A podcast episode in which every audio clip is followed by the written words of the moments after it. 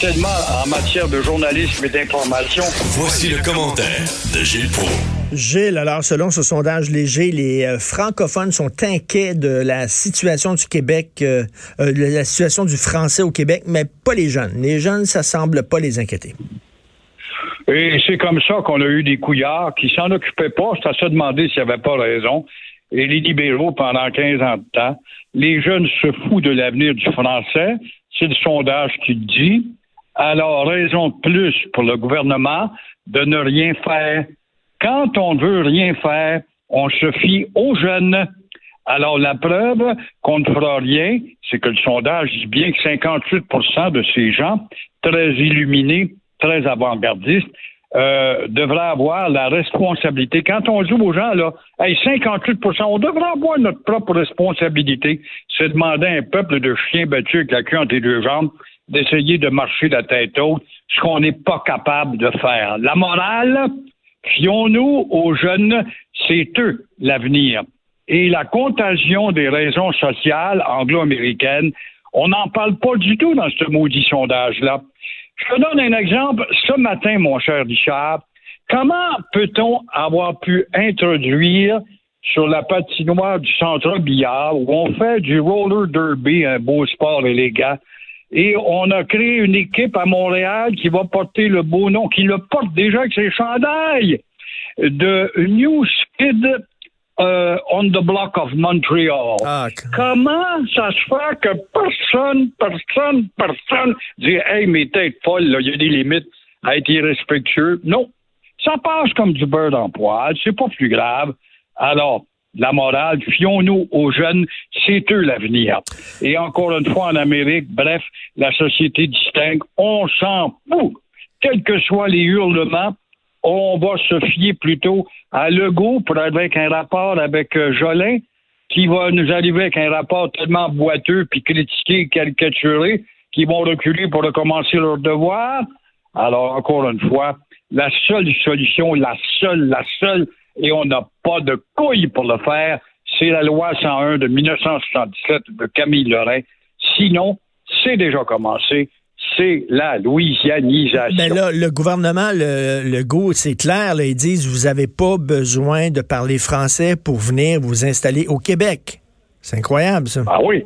Il a été le premier à dire euh, on va euh, prendre des Ontariens qui viennent sur nos, nos chantiers, puis si on a un accord électrique avec l'Ontario, on s'en fout de la loi 101. Legault est pas plus nationaliste qu'il faut.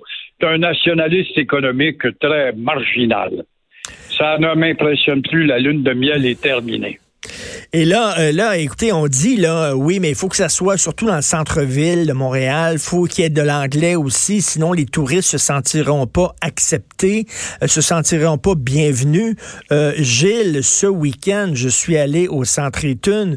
Il y a une nouvelle aire de restauration qui s'appelle le Time Market, Time Out Market. Mais bref, c'est en anglais parce que c'est une, entreprise installée un peu partout. Sauf que tous les menus, tous les menus de tous les restaurants qui sont là sont tous seulement en français, uniquement en français, pas en français et en anglais, uniquement en français. Et c'était plein. Il y avait plein d'anglophones là. Donc, c'est pas vrai que si vous affichez seulement en français, ça va, faire, ça va éloigner les anglophones. C'est pas vrai. Ils étaient là ce week-end. C'est pire chez les nôtres, chez nos caves à nous autres. Un peuple de caves, nous en sommes un. Notre jeunesse est une des plus caves. C'est que ça s'imagine en partant un petit commerce de coin de rue. S'ils n'ont pas un nom anglais, ils vont crever de faim. C'est le cas. Alors, on envoie des multiplications de raisons sociales où les villes, va pas pour demander à la ricaneuse d'avoir un comité incitatif pour dire vous deviez adopter, on a un équivalent pour votre nom bâtard. Non. Alors, c'est le team du nettoyeur, puis c'est le team de ci, puis c'est le bumper to bumper, puis c'est combien d'autres enneries de la sorte. Et euh, vous voulez parler aussi des mensonges de Québec solidaire? Oui, les mensonges de Québec solidaire. Après avoir été d'accord avec la partition, après avoir été d'accord avec le multiculturalisme angliciseur, après avoir couché avec le NPD en travaillant faire battre Gilles Duceppe il y a quelques années, répéter la même chose du côté du bloc lors de la dernière élection, après avoir aussi craché sur le PQ, le Québec solidaire, sans la présence de la très grande intellectuelle Catherine Dorion, occupée à faire du porte-à-porte pour convaincre les imbéciles qui devraient voter que dans trois ans, voilà que ce parti-là redevient indépendantiste. Et nous allons quoi dans cette valse du changement? Résultat, la souveraineté est beaucoup plus sérieuse dans l'Ouest canadien qu'au Québec. Et on ne nous dira pas après qu'on n'est pas une tribu, même si on se prétend être une nation. Alors voilà, les émanations de pétrole, ça, ça intéresse les jeunes plutôt que l'indépendance. Ben, les ont étourdis à ce point-là. Ben, on parle d'avoir une armée, pense pas que c'est pas drôle, avoir une armée, une armée de diachylons, une armée de, d'infirmiers. On a une armée bien spéciale comme le Costa Rica. On cite le Costa Rica, on aime donc ça. C'est un exemple, il n'y a pas d'armée là-bas. Oui, mais c'est une maudite belle passe de drogue, par exemple. Ça va, non, ça, va être comme l'armée du Vatican. Là. Comment on les appelle? Les zouaves, les zouaves pontificaux. Oui, les zouaves pontificaux. On va voir nos zouaves. L'uniforme qui avait été créé par euh, le pape Borgia, justement, aux couleurs de l'abeille l'abeille étant un être travaillant. Alors, mais, mais il dit, euh, Gabriel Nadeau-Dubois, qu'il n'a jamais rencontré de fédéralistes euh, dans son parti. Voyons donc, il y en a plein de fédéralistes à Québec solidaire. Je crois qu'ils ne jasent pas avec ceux qui ont des noms trop longs à prononcer. Je je sais pas. Ça doit être ça. Et vous voulez nous parler, revenir sur ce texte qu'on peut lire dans le journal de Montréal ce matin, comme quoi, selon une étude très sérieuse, le cannabis, euh, euh, euh, c'est-à-dire rendrait les ACV, plus, plus tu fumes de potes, plus tu es à risque d'avoir un ACV. C'est incroyable. C'est quand même des savants qui travaillent dans une université, ce que je cherche. George Mason ont été en Virginie.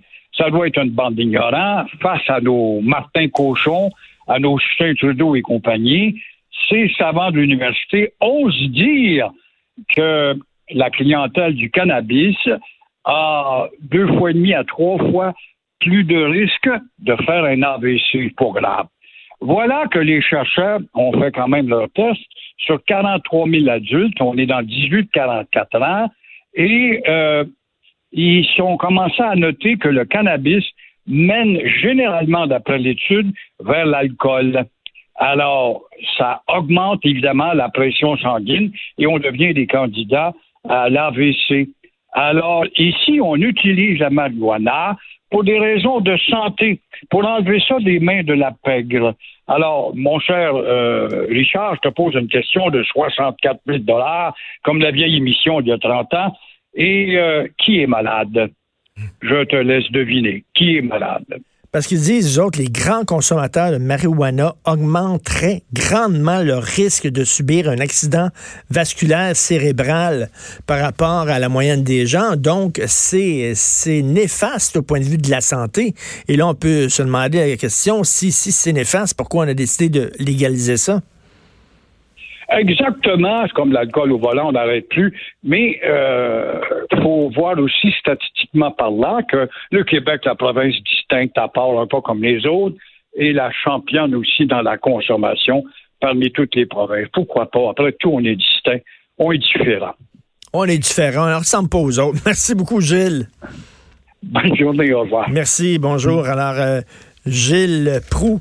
Et euh, c'est ça, c'est, mais pour revenir là sur euh, le sondage concernant le français, c'est vrai que bon, les jeunes semblent moins s'alarmer euh, de la disparition euh, du français, en tout cas de, la situation du français à, Montréal. Sauf que je reviens là-dessus, là, il y a quand même un bon point dans ce sondage-là. Les gens disent que c'est aux citoyens d'agir. Parce qu'habituellement, au Québec, on demande tout le temps sur le gouvernement, faut que le gouvernement règle nos problèmes et tout ça. Là, les gens disent non, c'est à nous à agir. Mais là, faut pas seulement le dire faut le faire.